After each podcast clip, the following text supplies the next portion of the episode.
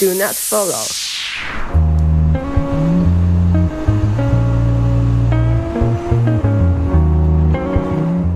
大家好，这里是请勿关注，我是小雨。大家好，我是小谷。哎，Hello，嗯，许久不见。上个月呢，我们请到了阿荣同学，聊了一期关于他美国留学的一些心路历程和他最近的一些感受。然后这一期呢，我们是请到了一位新的朋友，嗯，会请他来跟我们分享一下他在香港生活和工作以及读书的一些故事。这位朋友呢，就是小龚同学。小龚同学来跟大家打个招呼吧。啊哈喽，大家好，我是目前在香港工作生活的 呃小郭，然后我呢和小雨是初中同学，疫情前经常会在深圳约饭，慢慢变熟之后成为了好朋友，所以今天很高兴能够和大家没有约饭就成不了好朋友了，是吗？对的。对，我和小 龚是认识非常非常久的初中同学了，但是真正熟起来的时候，就像他刚刚说的，是在嗯，我到深圳工作的时候，我们有很多约饭呀，然后一起出去玩的往事。因为因为现在我在北京了，所以我们俩就回到了一年见一次的这个阶段。小龚呢是啊我。不如我们后面还是叫你老公吧。好呀，好呀。呃，老公是在……呃，不，不如你自己来说吧。你是什么时候去的香港呀？因为我们是初中同学嘛，所以，呃，你是什么时候去的香港的？哦，我是二零一二年高考直接报名，然后来香港上的大学。嗯，当时是你可以以高考成绩，然后报名香港的这些高校。呃，我记得我那个年代，当时是港中文大学和，呃，是港中文大学，还有一所是科技大学吧，好像是提前批，然后其他的话是可以自主报名这样的。嗯，对，这个我当时知道你在香港的时候，我其实还，呃，因为我们是通过另外一个朋友又把我们俩拉到一起的嘛。对，他是我的大学，然后也是我的死党。但是我们那会儿其实大部分人都是很常规的高考，然后报志愿，然后读可能大陆的学校，或者有一些同学，我们知道他们就是。家里面很早给他们计划去国外读大学，但是基本上不太知道说，哎，还能够去香港读大学。所以当时是，呃，谁给你规划的这么样的一个就是求学的历程呢？呃。我觉得也不是规划吧，是因为就是有一个我爸爸朋友的女儿，她是通过这个途径，然后来香港读的大学。其实就是香港的这些高校，每一年都会有很多像一些招生的一些推广，会在一些高中做。但是像我是从我和小雨都是从福建来的嘛，就是像厦门。或者福州，然后就会有比较多这些资源，他们会有介绍去招生，包括到时候招生回来之后会给一些一定的奖学金这种。然后像西安也是比较多的，就是据我了解，就我这一届来说的话，会比较多。还有东北，我我之前会觉得说，是不是因为嗯城市太小，就是可能比如说一二线的城市会有比较多这样的信息，但是感觉你刚刚说的这些，它可能还是偏向三四线的城市吧。哦，那也不是，一二线城市应该是更多的，就是只是说，但是一二线的人可能会选择直接去国外读的，对对对，还是有一个梯度的感觉。嗯，是的，是的，就是因为很早之前的话，其实大家都没有什么留学的概念，就反正我我那个时候是。感觉在国内读书，然后就是高考，然后上大学是一件非常正常的事情。就大家也没有想的一定说你要去哪里，或者说未来有什么样的规划。我就觉得其实这个是，就是像你刚刚说的那种一二线城市啊，然后三四线城市啊这种。就学校学生来说不一样的地方，包括像我身边的朋友，他们对自己的生活就会非常的有规划。比如说这一次我我我来香港读了大学之后，之后要去美国再去深造啊，或者说我要去美国找一份什么样的工作啊？我觉得很多人是想好了的。现在的孩子，啊，我我我们是可以这么说了，年年近三十，在整体的这个互联网的环境，或者是说经济发展的这个背景下，就他们获得这些信息的渠道以及他们身边的资源都。多了非常非常的多，包括现在可能我们的弟弟妹妹，或者是我的那种侄女、外孙女那些，然后都会，嗯，他们的规划都比我们当时要清晰的很多，然后自己想要的什么也都挺清楚的，我就觉得，嗯，真挺好的。就是你去的这个过程中，嗯，当时都还顺利吗？就是在我们那个年代。哦，我是上的香港理工大学，然后我之前就是高考结束了之后，我还去面试了一家香港浸会大学，然后我就印象非常深刻的是，当时就是面试的时候，他们是用英文面试的，就是其实我当时就是高中的那个环境，说真的就是纸面的英文，就是大家也不会说你要说出口啊，或者说用英文面试，我觉得是我从来没有想象过的事情，然后当时就就很傻眼，其实因为到了那个环境，就大概一个。十几二十个人吧，就是可能三个面试官吧，我如果没记错的话，就在广州。然后当时三个面试官可能有十几个，就是同一届的学生。然后他们就先开始自我介绍，就讨论一些话题，就全是用英文，然后最后再做一个结束这样的。我就觉得其实就是很不一样。就包括我上大学的时候也是，就是当时他们哦，就是我们上学的时候全都是用全英文的教学。一开始其实真的是很不适应的，因为这个环境就语言的环境不是你一两天或者一周两周是可以练成的。你长久以来不是一个说英文的一个环境，你肯定是会有一些吃力的。那你们当时过去的时候，因为包括还要会说粤语嘛，在香港的那个环境下面，学校会。嗯，有给你们什么一些开一些课程，或者说是就比如说内地过去的同学，大家都是怎么样既练英语，然后又练粤语的呢？哦，我觉得其实这种不是特别练出来的，就像粤语学校是有开一些班，就是英文来说的话，英文其实学校默认是有一定的基础，然后是能够跟上他们的课程的，就是英文这个是你得自己克服的。学校里会教一些，比如说像公文写作啊，然后像一些。就专门你怎么写论文啊，就是有教一些这边方面技巧性的事情。但是真正口语来说的话，是得靠自己的。但是粤语来说的话，虽然说在学校里是有上过课，但是基本是学不会的。就是你没有这个语言环境，真的是很难学会。是之后工作的时候，工作出来之后，因为一开始是有一点会听，就上了大学四年之后是能听懂一些。然后是工作之后，身边都是香港的同事，他们其实也挺好的，就是会平时跟你说话的时候是广东话和普通话夹杂在一起，然后慢慢的、慢慢你就能，就反正我可能觉得有一些人是比较有语言天赋的。那你觉得你自己算是有语言天赋的吗？不是不是，我觉得我不算啊，我很明显不算啊。就是有一些人是可以通过看书啊，或者说自学啊这种能够学会一门语言，但是我感觉我不是这一方面的人才，所以说就是只能是环境逼迫你一定要学会的时候，你才能学会。嗯。那你去香港的时间其实是比较早的，你当时就去的时候，比如说可能呃粤语说的也不好，然后可能就刚去的时候，肯定听肯定也是有一点问题的嘛。嗯，那你当时在那个环境下，你会有受到一些区别的对待吗？就包括我现在可能还是会有一些人会觉得去香港，嗯，说英语比说普通话好用。我觉得有的有的，就包括我最近跟朋友聊天，嗯，就是他也是来香港玩，然后他也是有这种感觉，就是你说普通话，别人会给你一种很奇怪的眼光，或者说对你服务态度特别差什么的。我觉得一直以来都是这样的。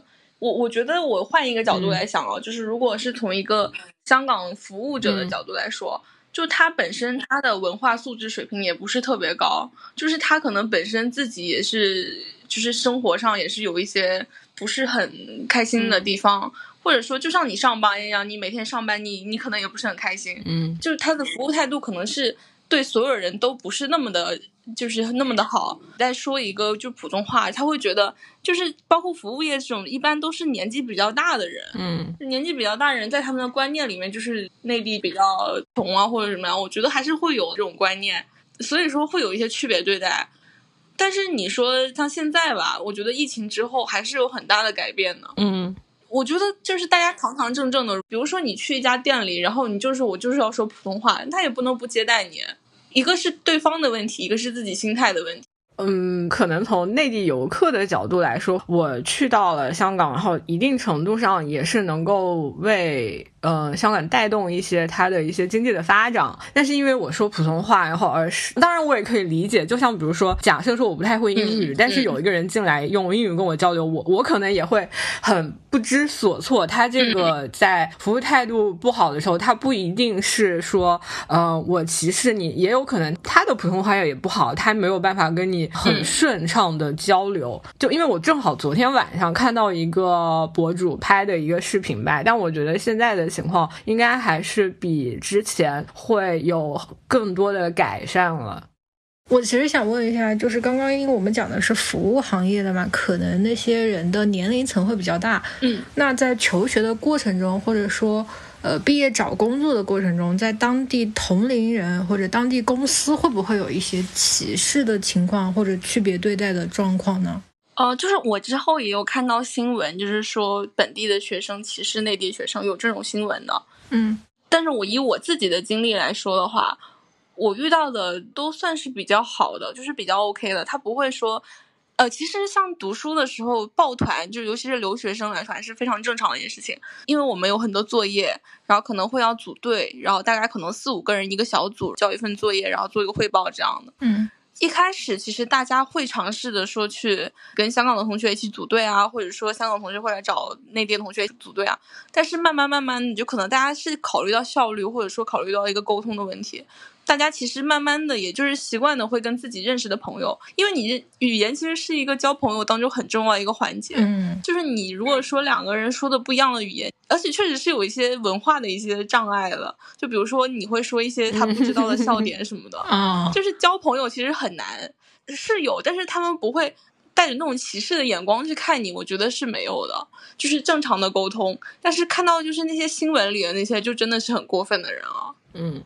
哦，就这是学习上的，对。然后是工作上的话，工作上的我当时进的那家公司，就是香港的同事，其实基本上年龄都比较大，就可能会比我大个十来岁的那种。嗯。他们的心态又跟学生的那种心态是不一样的，他们就会觉得，比如说你能用一些中文，然后写一些报告啊，就是呃学习成绩啊什么这种的，他们就会觉得其实你挺厉害的，就是不会说觉得好像。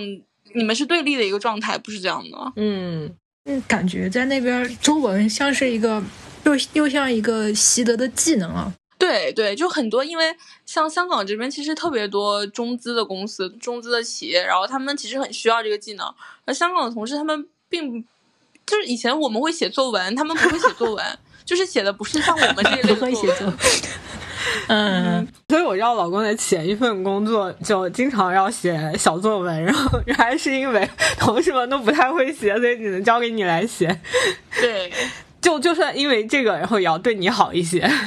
对啊，所以我觉得他们其实态度就很好，然后包括有一些同事，就中午会一起约去吃饭啊，然后经常跟他说一些家里的事啊。我觉得这种就是这种情谊是超过一般香港同事之间的，因为其实我就我来经验来说，嗯，一般的就是本地的同事，他是会有一些把生活跟工作是分的比较开的，嗯，就他不会说希望你去介入他的一些生活，你自己也不会说邀请他来。加入你一些生活，除非是私下特别关系特别好的。其实这一点也是我觉得香港的职场比较吸引我的地方。嗯，就还是希望说，就是工作和生活分得开一些，不要混在一起。下了班之后谁都不联系，你也不要找我。对对对。正好我们说到工作的话，我也想问一些就是可能跟工作相关的问题，比如说，因因为我知道你的前一份工作就是每年会有一小段时间会到上海去嘛。嗯，所以我就想问说，就在对比这两地的工作的环境，然后以及同事之间的这种交流，你会觉得说，在香港工作是呃有哪些是比较好的部分，然后哪些是你觉得在内地会更更让你舒适的部分呢？我觉得在香港工作比较好的一点就是你的生活跟工作是分的比较开的，像周末这种。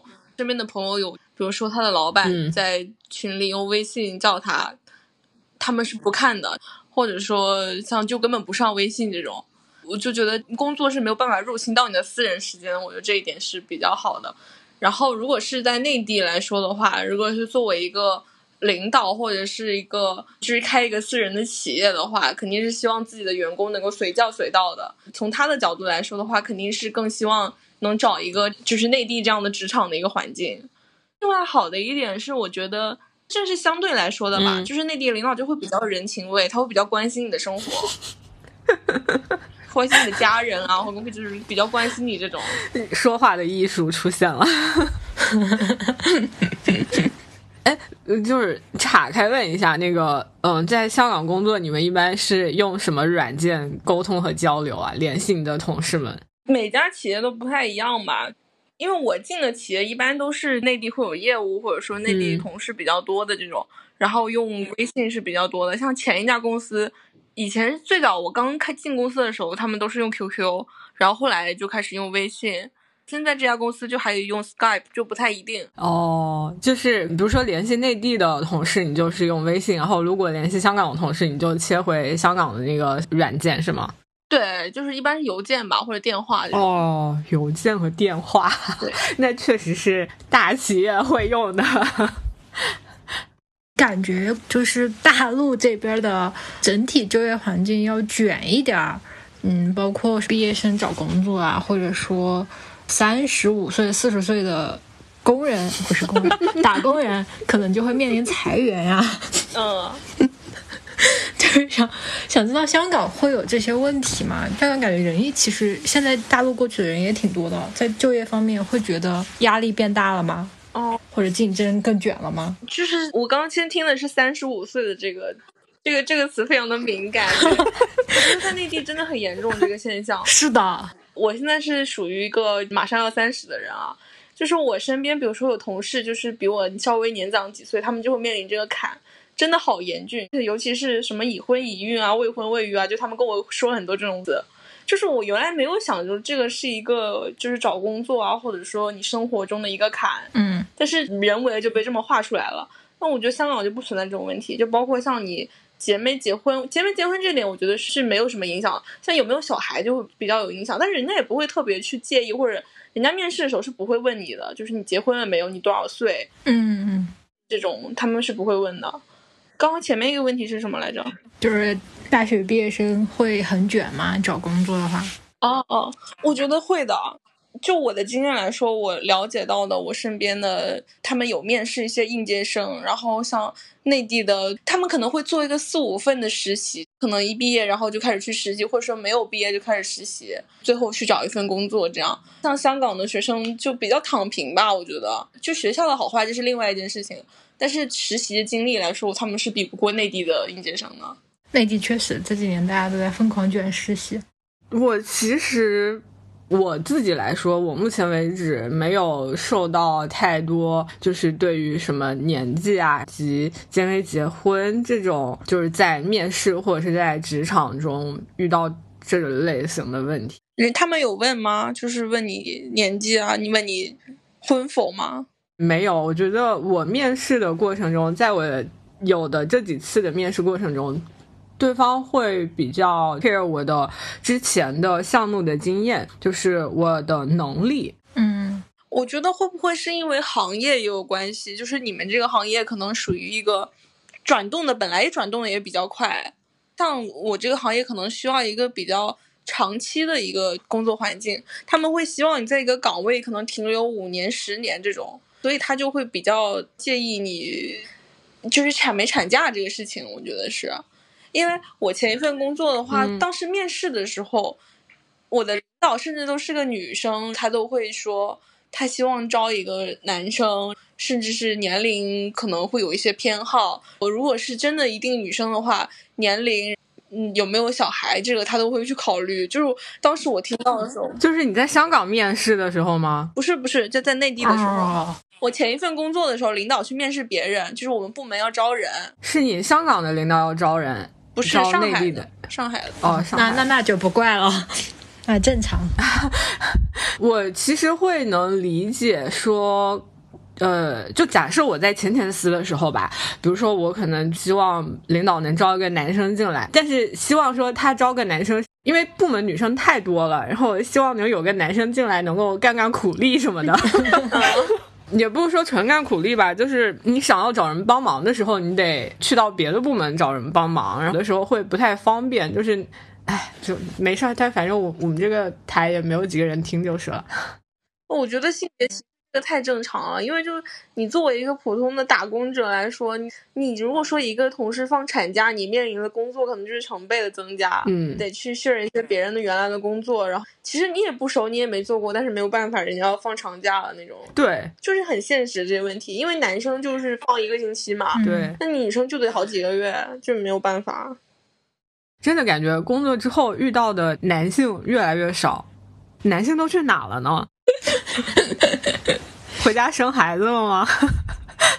而且不是说现在的男生比女生要多个一二百万，还是一千多万？就是不是有人口统计吗？哎，对，宫廷，你们公司现在是男生多还是女生多？当然，你的部门我理解肯定是呃女生多，因为你是做财务的，可能是就女生更多。嗯，我现在的部门就是也是女生多，嗯，大概我们部门十几个人吧，男生就两个。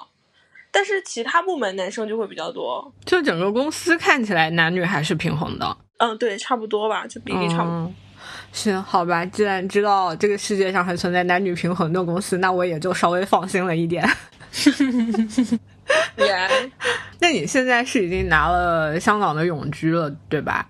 对的，我是一九年左右拿的吧，我一二年来的香港，然后七年，然后就一九年。其实现在拿这个永居是一个什么样的流程呢？就你刚刚说七年才能拿，是吗？对他就是要求你就不管你是学习啊，然后工作啊或者是什么，只要在这里待满七年就可以拿。哦，那如果结婚可以先拿吗？就结婚，然后你在这里住满七年就可以啊。就是说，结了婚不能立刻拿永居，结了婚也要过七年才能拿。哦，耶，嗯，它就是按时间定的嘛，没有别的什么途径。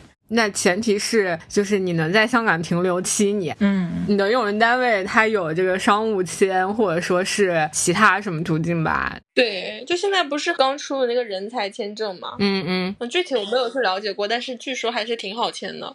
嗯嗯，我最近看到我的朋友圈，就是因为我之前转户口的时候，呃，有咨询过一个就办户口的中介，嗯，原来都是在弄深圳落户的，然后现在呢，今年开始疯狂的发呃香港落户，然后香港签证，这个感觉最近香港是不是很火的样子？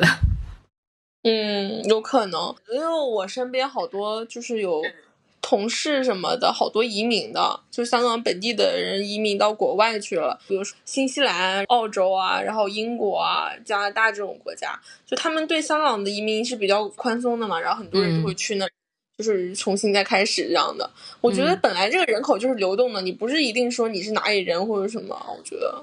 嗯，那香港的永居就是拿到了香港身份之后，能够带给香港居民的便利，现在还有哪些啊？就因为我们知道，香港有很多国家，因为之前的一些历史原因，现在依然是免签的嘛。嗯，对，对我来说就是免签吧。然后还有买房的印花税的这个事情，就是你置业的印花税，永居跟非永居是不一样的。就是如果说你没有拿永居的身份的话，你的印花税是要交一个额外印花税的。嗯，呃，印花税你是从价的嘛，你按你楼价的百分之多少了来征收。呃，如果说是没有永居的印花税的话，我记得是额外是百分之十五还是三十，我有点忘记了。嗯，就是可能在一些购房啊、买车呀这些的就是东西上面，可以有比较多的便利，对吧？对，主要就是印花税。当然，你真的有钱人其实并不在乎这些的。很多内地的人买房，他其实并不在乎这百分之十五或者三十了。香港的假是不是会比内地多呀？放的假期、休假什么的。对，比如说马上要放复活节了，复活节放几天来的？四天、五天？放两天，就是连着周末就是四天了。啊，然后还有像佛诞啊，还有什么重阳节，嗯。还有圣诞都放假呀。哦，重阳节也放啊？放假放假，会有调休吗？不调休啊，没有调休这回事。我的天呐，嗯，好羡慕啊！想逃吗？想润吗？唉，润不去呢。反正都说到这个东西了，那就说一下，如果现在国内的小伙伴想要去香港工作的话，是怎么样找工作，或者是有什么途径吗？我觉得最多的就是校园，它会有一些学校毕业的时候，它会有一个网站，然后让你上去会，它会有一些 post 去申请这种。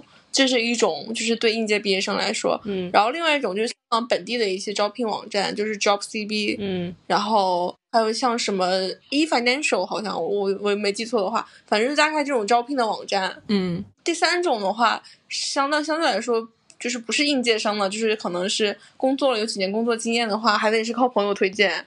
就是朋友可能就是这里是有一些，就是他们其实招聘的时候，就像内部的一些奖励，他们也是会有的，就是有一些。你推荐最后成功应聘上，然后给他们的员工也是有奖励的，这样。哦，对，这个我理解，这个一般大厂都会有的。就所以这里也是想跟听众朋友们说，就如果你的朋友他有在大厂里工作也好，不就不管是内地也好还是香港也好，我觉得都可以多主动的去问一问，因为或我前前司也是，就只要推荐成功，对员工自己也是有额外的奖励的，而且这个奖励我觉得还是可以。的就不是说很少，这个奖励还是能够鼓动大家，就鼓动员工自己，然后推荐自己的朋友啊、同学到自己的公司来工作。老公有给听众朋友们一些什么建议，或者是就如果大家想要去香港读书、工作、生活，嗯嗯，我觉得最重要还是要调整好心态，就是你的心态一定要很好。因为我之前有见过，就是出来读书就离开家，或者说可能因为自己过去的选择的问题啊，就各种各样原因吧，嗯，就有读书读了抑郁的。我觉得这种就很不值得了。其实现在这个社会，我觉得大家都信息这么的这么的流通，大家其实也知道，不是说你学了什么就一定要去做什么的，或者说不是说你想象什么样就能做成什么样的。最重要还是要自己喜欢嘛，就自己有这个爱好，然后你做的事情才不会痛苦，或者说才会就是有干劲。我觉得这还挺重要的，就是你不管去哪里读书都都是这样的，就心态一定要平稳，稳住心态。哎，那你年轻的时候有那种心态崩掉过的情况吗？我觉得我不至于崩掉，就是 心情起伏，大家肯定都是有的吧。嗯，对对对，就是我觉得，嗯。哦，行，那就是有你觉得很 struggle 的时候吗？那肯定有啊！发现自己想要做什么，但是却做不成的时候，这种时候是最崩溃的。是那几年考试吗？你很烦。哦，对，还有一个问题就是，嗯，就说到心态的问题，就是如果再给你做一次选择，你还会选择本科去香港读吗？我觉得好多人问这个问题，嗯，就是大家可能都会讨论这个事情，但是我觉得这个事情。是没有什么讨论的余地的，因为你做都做了，没有什么好值得后悔，或者说去在想自己怎么原来如果怎么怎么会怎么怎么样。嗯嗯嗯嗯嗯，可以，很赞同。你就是要珍惜就是现在的生活，然后觉得你就相信你现在选择是最好的，也不要去后悔。我觉得后悔真的是没有用。确实是，有道理，有道理。好的，那我们就进入最后的推荐环节吗？是吗？就是我们有一个推荐环节，就是在节目结束的时候，就会请我们的嘉宾给大家推荐两个东西。这个可以是物品，也可以是你看的综艺什么的，也可以，或者是一些书啊什么的，everything 都可以，只要是你觉得值得向大家推荐的东西都可以。那我那我要给大家推荐两个综艺。好的，我就知道。嗯，你知道？你怎么知道的？我知道你肯定推荐综艺啊，哦哦，一个是那个应该是前两年的吧，一个因为我平时是看比较多韩国的综艺嘛，一个是前两年的一个 Super Band，叫一开始上来的时候，可能有一些人是鼓手，有一些人是主唱，然后有一些人是弹吉他吉他手，有一些是贝斯手，反正不一样的人，然后或者说哪怕他以乐队的形式上来也好，然后他先开始展示自己的才艺，展示完之后就后节目的目的是组乐队。然后就看了那个节目，你才会发现，就真的很小的年纪，但是真的弹的就是乐器真的是超级超级棒，我至今还会经常重播的一个节目。哦，是吗？对，有几季啊？就一季吗？还是它其实出过两季，但是第二季我觉得没有第一季好看。反正我经常下饭的时候都会看第一季。哦，行。就大概一季也就十几集吧，哦，嗯，反正我就很喜欢那个节目，都是一些韩国比较不知名的，就是未出道的那种艺人，是吗？对对对对对对，就是你完全不认识的人哦。其实他们很多人都像路人一样，印象特别深刻的是，就里面有一个人，他是做那种有点类似 DJ 的那种 music，就是他会有一些就一个 pad，类似于打击乐吧，就是你按不同的键，它会发出不一样的声音，这个。印象非常深刻的是里面那个朋友，他就说了一句话，他就说希望这个节目播放出来之后，我的爸妈知道我在干嘛，不要觉得自己的孩子每天都在房间里弄一些什么莫名其妙的东西哦，就觉得他们真的是很爱好自己在做的事情。嗯，好的。还有一个是什么？还有一个是最近正在播的那，也是一个韩国的综艺，其实类似于是那种就是糊掉的艺人，然后再重新再上节目，展示自己的才能这种，就是有好多这种。啊。但是最近在演的叫 Pick Time。他们也是好多个组合，好像是有二十四个组合吧，你几轮 battle 下来，然后现在还没有演完。对，嗯，好的，谢老公给大家推荐一些下饭电子电子榨菜，对。好的，那非常感谢老公今天来跟我们聊这些，因为我们平时日常也不会，嗯，针对这些问题坐下来聊，大家平时都是聊些有的没的，嗯，就很感谢老公，嗯，来录我们的节目，爱您，嗯，很开心。好的，那各位听众朋友们，如果对香港的工作和生活有任何的想要问的问题，都可以给我们留言。这一期节目我会让老公认真听的。好的，大家拜拜，我们下期节目见，拜拜。